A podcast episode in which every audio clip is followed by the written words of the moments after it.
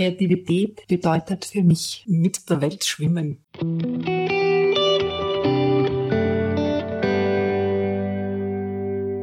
Kreologen, Dialog.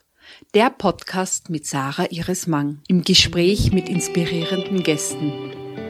Welche Umgebung braucht es, um neue Ideen entwickeln zu können? Was bereichert den eigenen Schaffensprozess und was kann hinderlich sein? Motivation. Wie gelingt es dran zu bleiben?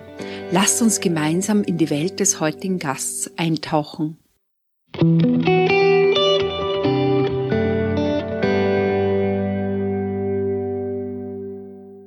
Hallo und herzlich willkommen zu der Februarausgabe von Podcast Kreologen. Ich freue mich sehr, dass Dr. Susanne Buchner-Sabatti mein Gast ist. Bevor ich wie üblich mit der Vorstellung meines heutigen Gasts beginne, möchte ich kurz erzählen, wie ich Susanne kennengelernt habe. 2019 habe ich in Kooperation mit dem Blindenverband für mein Kunstprojekt Ich sehe nicht, ich sehe nicht Interviewgäste gesucht, die blind sind und sich für Kunst interessieren. Dort habe ich Susanne kennengelernt und seither sind wir in Kontakt was für mich persönlich eine große Bereicherung ist. Mit Susanne habe ich das Interview Visual Art and Perception gemacht, das auch auf YouTube verfügbar ist. Nun möchte ich meinen heutigen Gast vorstellen. Susanne absolvierte an der Karl-Franzens-Universität in Graz eine Übersetzungsausbildung für Französisch und Spanisch und ein Diplomstudium in allgemeiner Sprachwissenschaft und Romanistik. Danach promovierte sie im Fach Soziolinguistik. Sie übersetzt komplexe wissenschaftliche Texte aus den romanischen Sprachen Französisch, Spanisch, Portugiesisch und aus dem Englischen ins Deutsche. Sie ist Mitglied bei Universitas Austria, dem österreichischen Berufsverband für Dolmetschen und Übersetzen. Die Beschäftigung mit Programmiersprachen während ihres Studiums war für Susanne ein Hobby das sie heute auch beruflich einsetzt. Sie ist ausgebildete Expertin für digitale Barrierefreiheit und berät Institutionen und Privatpersonen und leitet seit 2022 einen eigenen Lehrgang im Bereich des Screenreadings. Gleichberechtigter Zugang zu digitalen Informationen für alle, darüber werden wir später noch genauer sprechen. Auf ihrer Webseite die ich wie immer in den Shownotes verlinke, können Interessierte mehr über Susannes Arbeit erfahren. Liebe Susanne, ich freue mich, dass du heute mein Gast bist. Herzlich willkommen. Ja, vielen Dank. Ich freue mich sehr, dass ich in einem meiner Lieblingspodcasts zu Gast sein darf. Und ich möchte alle begrüßen, die uns zuhören und möchte mich für eure Zeit und euer Interesse bedanken. Danke dir zuerst für das Kompliment. Das freut mich sehr. Kannst du den HörerInnen erzählen, wie du zu deinem Beruf gekommen bist und was du daran besonders magst? Du liest selbst sehr viel und hast zahlreiche Bücher übersetzt. Was fasziniert dich am Übersetzen und an den Sprachen? Das ist eine schöne Frage.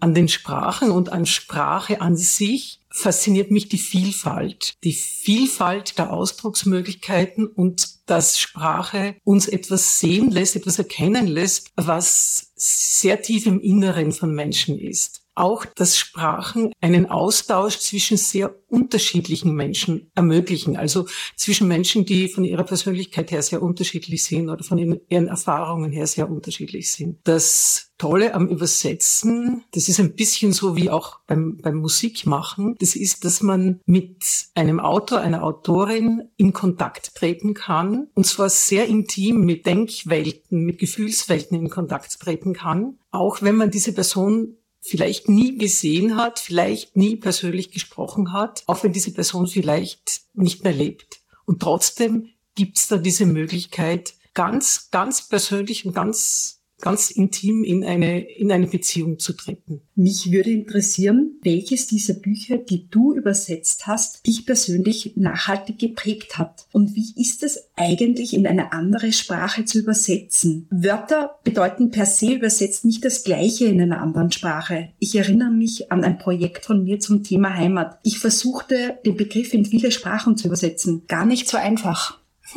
gar nicht einfach und vielleicht in dem Fall, den du da schilderst, ganz unmöglich. Also eigentlich haben mich alle Bücher, die ich übersetzt habe, geprägt. Also es ist keines darunter, das sozusagen spurlos an mir vorübergegangen ist. Das ist ein bisschen so wie die Menschen, die man kennenlernt, mit denen man vielleicht in einer bestimmten Lebensphase enger verbunden ist. Die gehen ja auch nicht spurlos an mir vorüber. Das heißt, ich habe aus allen Büchern und von allen Autorinnen und Autoren etwas empfangen. Ich, ich, ich habe etwas geschenkt bekommen und ich habe versucht, ihnen etwas zu schenken, nämlich meine Kompetenz im Deutschen. Tatsächlich geht es beim Übersetzen ja nicht um, um Wörter und nicht mal um Sätze, sondern es geht um Texte und es geht um die Intention, um die Absicht, die ein Autor oder eine Autorin hat. Ich versuche diese Intention zu erkennen und ich versuche zu erkennen, weshalb ein Autor oder eine Autorin bestimmte sprachliche Mittel gewählt hat, um diese Absicht zu verwirklichen. Das, das bedeutet, ich, ich versuche in mir selbst die Stimme eines anderen Menschen zu finden. Das ist in, den, ähm, in, den, in der Anfangsphase einer Übersetzung immer eine große Herausforderung und auch ein bisschen eine Angst, ob das gelingen wird. Aber wenn es gelingt, ist es etwas unglaublich Schönes und Befriedigendes. Und gleichzeitig, um auf dein Beispiel zurückzukommen, ich glaube, das ist einfach etwas, was, was wir akzeptieren müssen, dass Bedeutungsfacetten verloren gehen können. Es gibt Dinge, die kann man nicht mitnehmen, die kann man dann in einem gewissen Kontext vielleicht erklären oder darauf anspielen, aber es, es gibt dieses Eins zu eins das gibt es nicht, aber das gibt es auch zwischen Menschen nicht. Also wenn wir miteinander sprechen und wir verstehen uns sehr gut, kann es trotzdem sein, dass einzelne Bedeutungsfacetten, also dass ich einzelne Bedeutungsfacetten nicht aufnehmen kann, die du aussendest. Also ich glaube, das ist was ganz Grundsätzliches in der Kommunikation und auch etwas, was uns sozusagen zeigen sollte, dass wir in der Kommunikation, sei es zwischen Menschen oder zwischen Sprachen, demütig sein sollten und dankbar für das, was wir aufnehmen können. Eine ganz spannende und vielschichtige Ausführung. Übersetzen wird heute noch oft das Thema sein in unterschiedliche Medien und Techniken. Susanne, ich hätte gerne, dass du den HörerInnen erzählst, wie du mit deiner Erblindung umgegangen bist. Ich glaube, dass sich viele Sehende nicht vorstellen können, wie es ist, nichts mehr sehen zu können. Du warst von Geburt an sehbehindert und bist nun seit einigen Jahren blind. War deine Familie und Umgebung förderlich oder eher überfordert? Was hat dich besonders gestärkt in dieser Zeit? Danke für diese Frage. Ja, ich war seit meiner Geburt stark sehbehindert. Ich habe eine Regelschule besucht, habe aber mit Lupe lesen und schreiben gelernt und konnte, obwohl ich in der ersten Bank gesessen bin, niemals lesen, was auf der Tafel steht. Das heißt, ich musste immer zur Tafel hinausgehen, das mir dort merken, wieder in die erste Bank zurückgehen und das dort aufschreiben. Ich habe da eine genetische Erkrankung und die hat sich im Laufe meines Lebens verstärkt. Lange Zeit war die Verstärkung so oder die Verschlechterung so, dass ich sie gut integrieren konnte und zu einem bestimmten Zeitpunkt war das dann einfach nicht mehr möglich und das war eine relativ kurze Phase und für mich eine sehr, sehr dramatische Phase, weil mich zwar ein Augenarzt, als ich eine junge Frau war, darauf aufmerksam gemacht hat, dass das passieren würde. Aber ich habe das einfach nicht, ich habe das nicht nehmen können, ich habe das nicht verarbeiten können. Ich habe den Augenarzt gewechselt und ja, und dann ist es passiert. Und das war wirklich, also es war wirklich schrecklich. Ich habe, ich war wahnsinnig frustriert.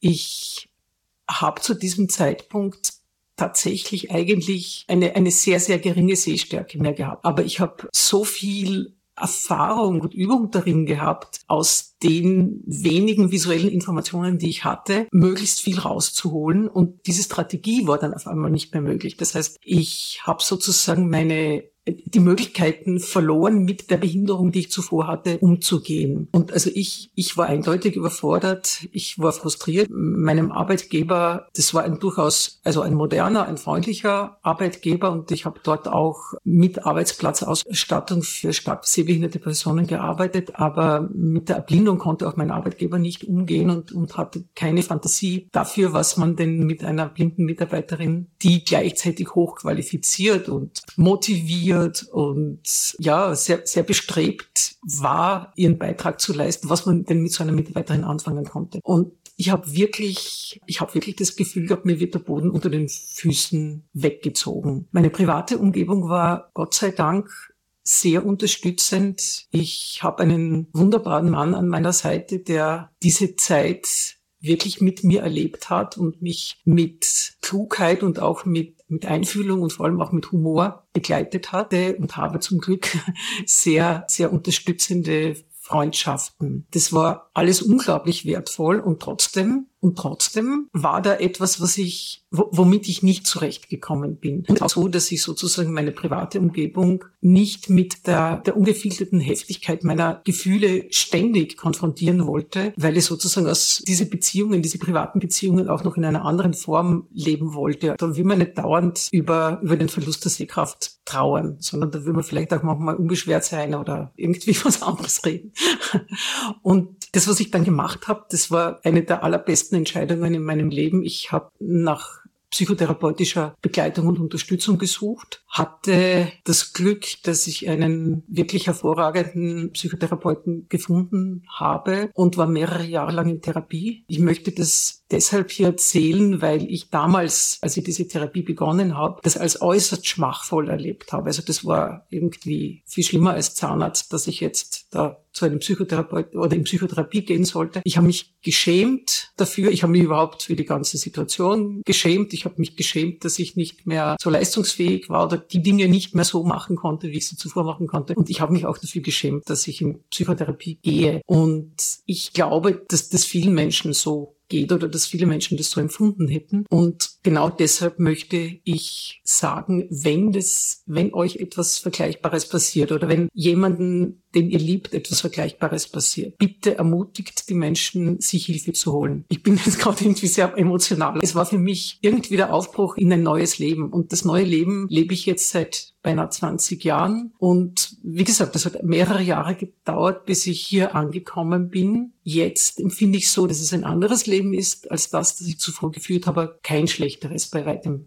kein schlechteres. Dankeschön für den umfassenden Einblick und das ist einfach sehr emotional, auch für mich zum Zuhören. Und ich lade alle dazu ein, den Mut zu haben, wenn etwas sich ändert, wo man das Gefühl hat, das schafft man nicht mehr selbst, dass man sich Unterstützung holt. Und ich glaube, dass im Vergleich zu deiner Zeit damals vor 20 Jahren sich hoffentlich in der Zwischenzeit sehr viel geändert hat. Und ich glaube, heute ist es keine Scham mehr, wenn man zu einem Psychotherapeut oder Therapeutin geht und die Thematik an sich einen Sinn quasi zu verlieren oder dass es sich verändert, kann jeden ereilen oder begegnen und auch danke dafür, für das Mut zu sprechen. Hast du den Eindruck, dass die Menschen um dich im Alltag auf dich schauen? Ich meine, wenn du dich zum Beispiel im öffentlichen Raum bewegst. Ja, also das ist, das ist eine erstaunliche Erfahrung, die ich in den letzten 20 Jahren gemacht habe. Ich bin viel unterwegs. Ich bin viel allein unterwegs. Und es gibt ganz selten sozusagen einen Ausgang,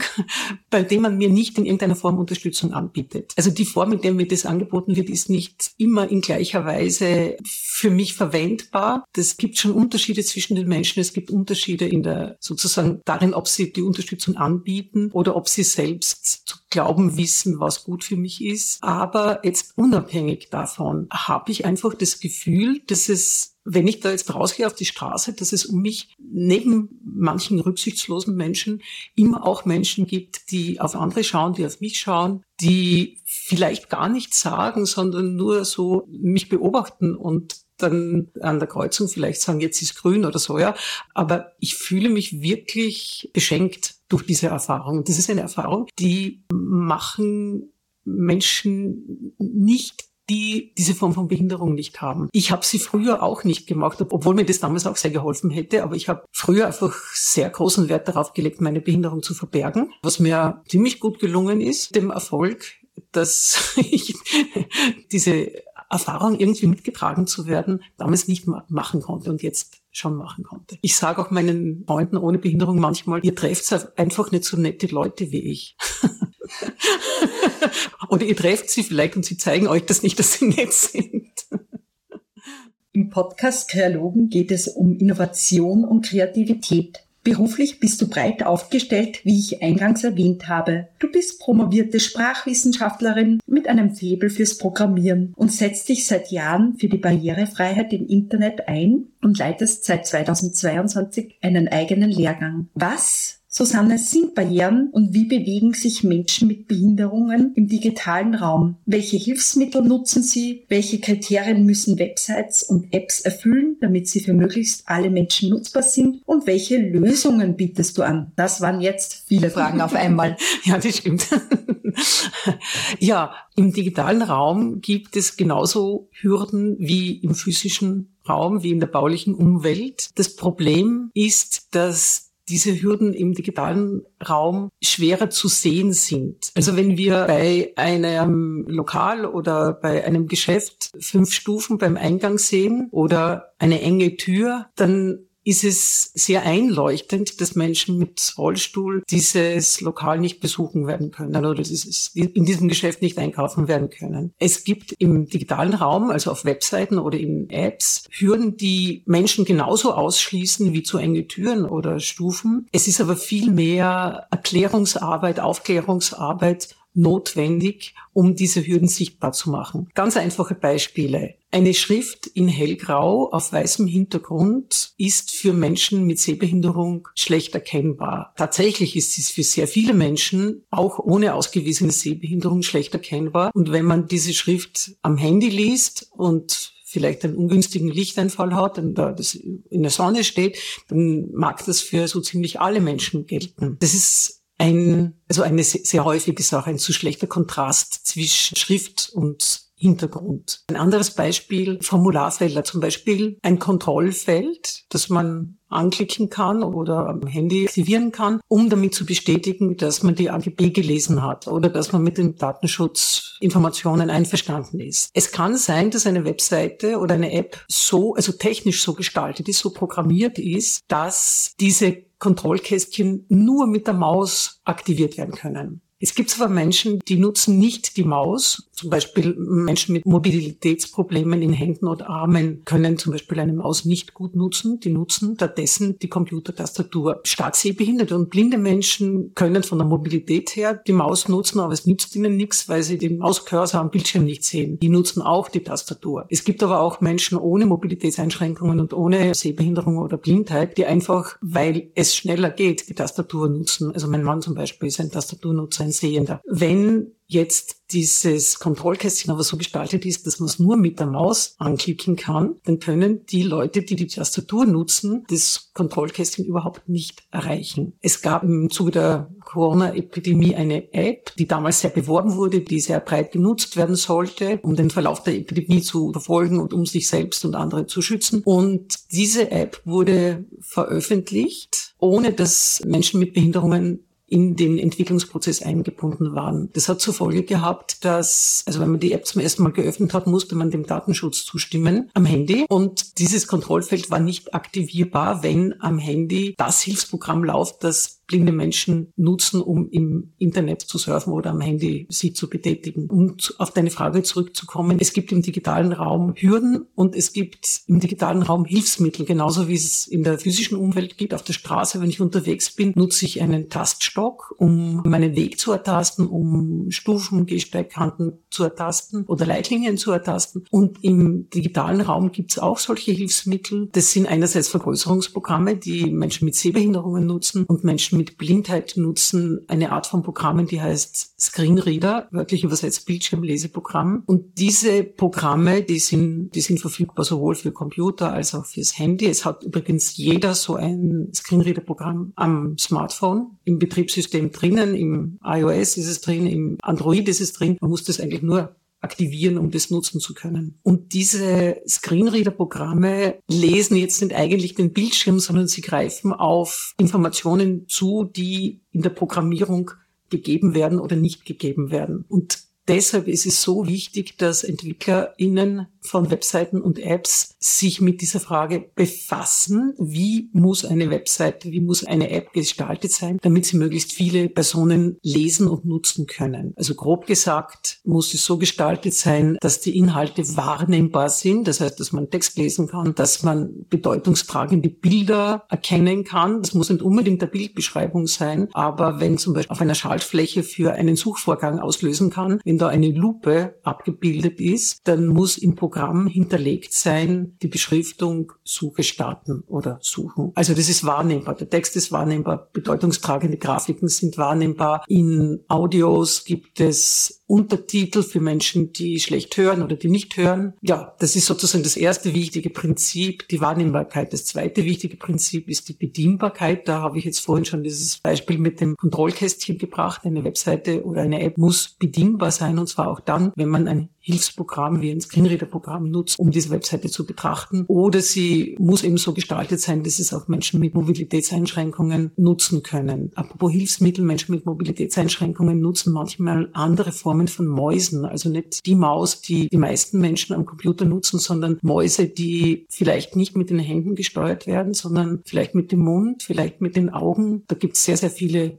Möglichkeiten. Ja, wahrnehmbar, bedienbar und dann noch ganz wichtig, ist für alle nachvollziehbar, dass das wichtig ist, die Inhalte sollen verständlich sein. Das bezieht sich jetzt nicht nur auf Menschen mit kognitiven Einschränkungen, sondern das ist, glaube ich, für uns alle wichtig, dass wir, wenn wir einen Kauf im Internet tätigen oder wenn wir ein Formular ausfüllen, das wissen und verstehen können, was wir da tun. Es gibt dann noch ein viertes wichtiges Prinzip der, der digitalen Barrierefreiheit. Das ist die technische Robustheit. Das heißt, Webseiten oder Apps nicht nur auf einer Plattform mit einem bestimmten Betriebssystem, mit einem bestimmten Browser funktionieren, sondern mit verschiedenen. Und diese vier Prinzipien, die ich jetzt erwähnt habe, also wahrnehmbar, bedingbar, verständlich und technisch robust, sind festgeschrieben und detailliert beschrieben in einem technischen Standard. Das sind die Web Content Accessibility Guidelines. Das sind technische Richtlinien und auf diesen technischen Standard bezieht sich übrigens auch das Webzugänglichkeitsgesetz, das in Österreich die öffentliche Verwaltung dazu verpflichtet, ihre digitalen Angebote barrierefrei zu gestalten. Danke für den umfassenden Diskurs und Einblick. Ich glaube, das ist unglaublich wichtig, auch das zu wissen oder zumindest eine Ahnung davon zu haben. Und darum bin ich unglaublich froh, dass du heute mit mir da sitzt und wir haben es sehr gemütlich in deinem Wohnzimmer. Und ich möchte fortsetzen mit der nächsten Frage. Wie bei fast jeder Podcast-Kreologen-Folge lade ich jemanden ein, der mit dem Fachgebiet vertraut ist oder sich mit dem Thema intensiv beschäftigt hat, aktiv mitzuwirken und Fragen zu stellen ein. Danke Nina an dieser Stelle, die mir ihre Fragen hat zukommen lassen. Sie würde interessieren, ob du Ideen hast, wie Social-Media-Plattformen barrierefreier gestaltet werden können. Also die Plattformen selbst technisch und in der Grundstruktur. Du hast jetzt einiges schon davon erwähnt, aber vielleicht gehen wir noch weiter. Wie könnte eine inklusive, barrierefreie Social-Media-Plattform aussehen? Was müsste an Instagram, Facebook, Twitter und so weiter geändert werden, um sie in ihrer Grundstruktur barriereärmer werden zu lassen? Und wird mittlerweile schon stärker Barrierefreiheit mitgedacht, wenn neue Web-Technologien auf den Markt eingeführt werden? Die, die Frage ist jetzt für mich insofern ein bisschen schwierig, als ich nicht auf sozialen Plattformen aktiv bin. Das hat jetzt nichts mit meiner Behinderung zu tun, sondern das ist sozusagen ein politisches Statement. Grundsätzlich gilt aber für soziale Netzwerke dasselbe wie für alle anderen Webseiten oder Apps. Und ich glaube auch, dass die genannten Social-Media-Plattformen tatsächlich schon über viele Möglichkeiten verfügen, Inhalte für möglichst viele Menschen wahrnehmbar und bedienbar zu machen. Also ich weiß zum Beispiel, dass es Möglichkeiten gibt, bei Facebook und bei Instagram Bildbeschreibungen einzugeben, wenn man ein Foto hochlädt. Ich bin sehr dankbar für diese Frage, weil sie mir erlaubt, auf etwas hinzuweisen, was mir ein großes Anliegen ist, nämlich, dass es in Wirklichkeit nicht die Technik ist, die uns behindert, sondern es ist der Einsatz von Technik. Also die Barrieren sind nicht in der Technik, die Barrieren sind in den Köpfen. Und dort sind sie nicht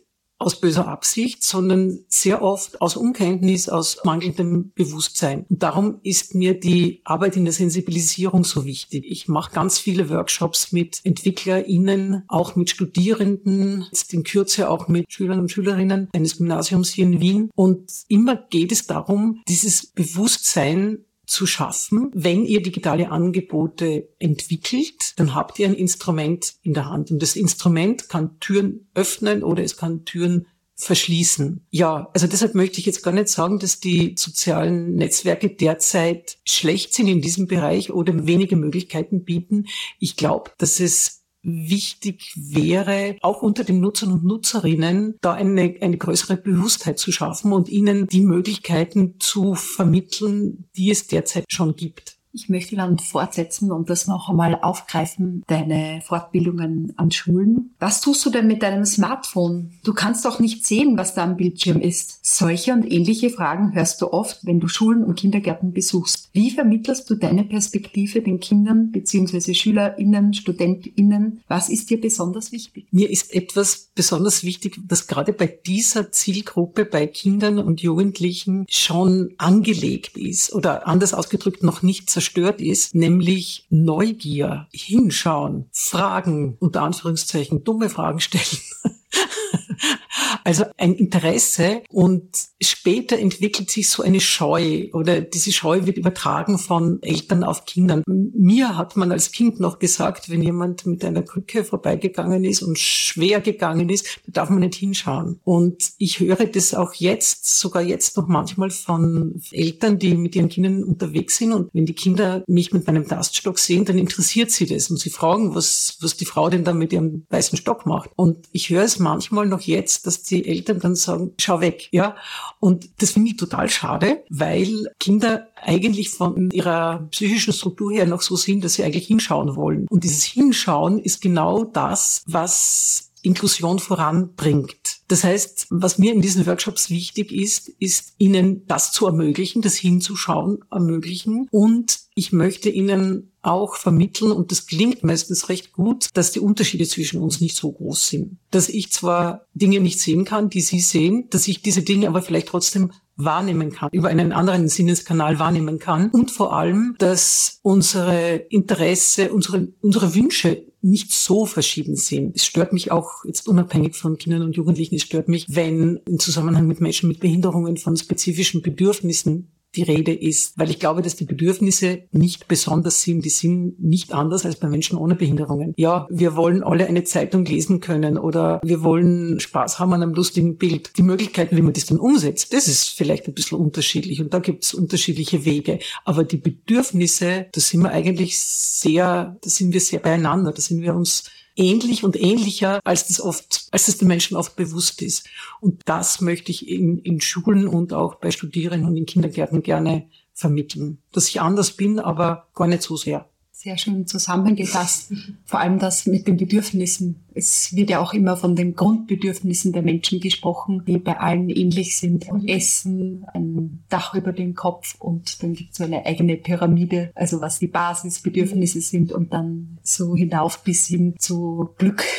Ich glaube, das ist irgendwie die Spitze der Pyramide. Genau, und in dieser, entschuldige, dass ich dich unterbreche, aber ich wollte nur sagen, in dieser Pyramide drin ist für mich eben auch Kunst. Und darum finde ich deine Arbeit so toll, weil du die Rechnung trägst, dass Kunst jetzt nicht ein Luxusbedürfnis ist, das man dann abdecken kann, wenn man keine anderen Probleme hat, zum Beispiel nicht blind ist, sondern dass du weil du das Bedürfnis nach Kunst respektierst in deiner Arbeit. Und das ist, glaube ich, ein Bedürfnis, das wir wirklich alle haben. Und das war auch etwas, das ich als, also nach meiner Erblindung als sehr, sehr, sehr schmerzlich empfunden habe, dass ich so etwas wie in ein Museum gehen jetzt nicht mehr so, ja, ich kann es schon machen. Der Genuss war nicht mehr da oder die Teilhabe an der Kunst war nicht mehr da. Und ja, ich, ich glaube einfach, dass wir sozusagen wir Menschen alle vor der Kunst gleich sind und dass die Kunst uns alle aushebt und dann wieder einhebelt hoffentlich. Aber dass das wirklich etwas sehr, also wirklich ein Basisbedürfnis ist. Du bist Teil vieler innovativer Projekte, die sich mit Kunst Kultur, Alltag und Inklusion befassen.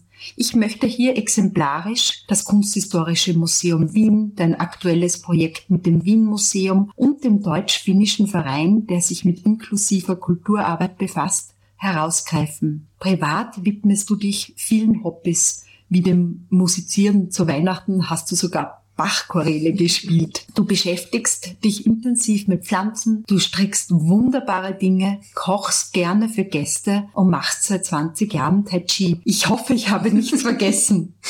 Wie schaffst du es, an den vielfältigen Tätigkeiten dran zu bleiben? Was motiviert und inspiriert dich? Ich glaube, es ist das Glücksgefühl, das sie auslösen. Ich habe als Kind schon Klavier gelernt, habe dann lange nicht gespielt und ich wollte damals Klavier lernen. Ich habe nur nicht geübt. Dadurch bin ich sozusagen nicht in diesen Zustand gekommen, in dem ich jetzt bin. Jetzt übe ich total gern und kann das auch gut aushalten, dass ich sehr viel nicht kann oder noch nicht kann oder dass das noch nicht so ist, wie ich es mir wünsche. Aber es ist einfach, also die Beschäftigung mit Musik ist etwas unglaublich Beglückendes, also etwas, was mich sozusagen so heraushebt aus dem Alltag. Und das ist auch bei den anderen Dingen, bei der Beschäftigung mit Pflanzen. Meine Oma hat immer die Praskatsch-Kataloge gelesen, also die Kataloge einer Rosengärtnerei gelesen. Und ich habe als Kind nicht verstanden, wie man so etwas Langweiliges machen mag, weil da ja sieben Seiten lang nur Apfelbäume abgebildet sind.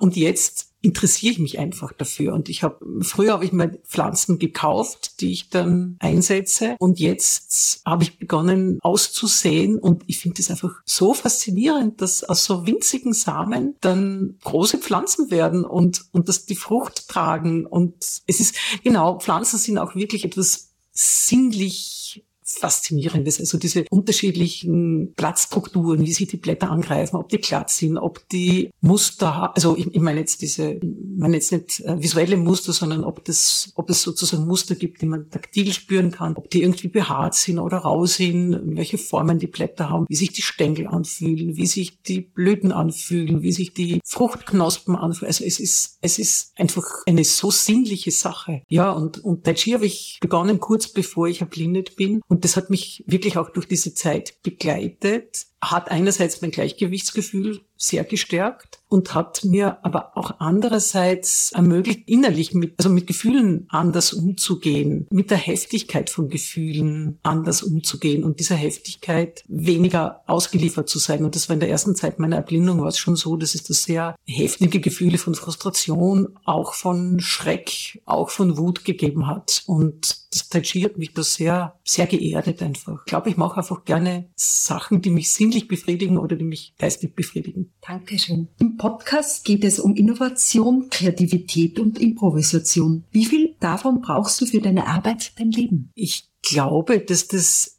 Elemente sind, die ich beruflich sehr viel verwende. Ich glaube, das sind Elemente, die haben sehr viel damit zu tun, anderen Menschen oder mit der Außenwelt in Kontakt zu kommen und darauf zu reagieren. Und das ist etwas, was sowohl in meinen beruflichen Aufgaben als auch in meinem privaten Tun etwas ganz Zentrales ist. In Kontakt kommen, das spüren und darauf zu reagieren. Was ist hinderlich für dich? Und wie schaffst du es gut und fokussiert an deiner Arbeit und an deinen vielen Hobbys dran zu bleiben? Hinderlich Natürlich sind Prozesse, in denen Erwartungen bestehen, die nicht ausgesprochen wurden, die dann aber irgendwie Druck ausüben. Ich versuche in meinen beruflichen Kooperationen möglichst klar zu sein und zu sagen, was ich leisten kann und was ich nicht leisten kann. Und wenn das gelingt, dann ermöglicht es auch ein fokussiertes Arbeiten. Was bringt dich zum Lachen? Ein anderer Blick auf etwas, was mich zum Beispiel gerade geärgert hat. Meinem Mann gelingt es sehr gut, dass er Dinge, die mich jetzt vielleicht gerade ärgern oder frustrieren, dass er einfach einen anderen Blick drauf wirft und mir sozusagen eine andere Seite davon zeigt. Das finde ich sehr, sehr befreiend. Lachen als eine wichtige Dimension des Lebens. Ich muss so tatsächlich lachen, weil ich dich schmunzelnd mir gegenüber sitzen habe. Ich lache auch bei dieser Frage. Ja, wir wollen aber fortsetzen und kommen langsam schon zum Ende des Podcasts. Gibt es Bücher, Zitate oder andere Formate, die du den HörerInnen besonders empfehlen kannst. Wenn hier nicht alle erwähnt werden, würden wir sie dann einfach in den Shownotes noch einmal zusammenfassen. Also es gibt Autoren und Autorinnen, die, die für mich sehr wichtig sind. Das beginnt bei Theodor Fontane und führt bis Eva Menasse. Es gibt Podcasts, die ich höre. Ich höre besonders gern, neben den Kreologen höre ich den Podcast des Helmholtz-Instituts. Und jetzt komme ich wirklich zur abschließenden Frage. Kreativität bedeutet für mich mit der Welt schwimmen. Herzlichen Dank für das Gespräch. Danke.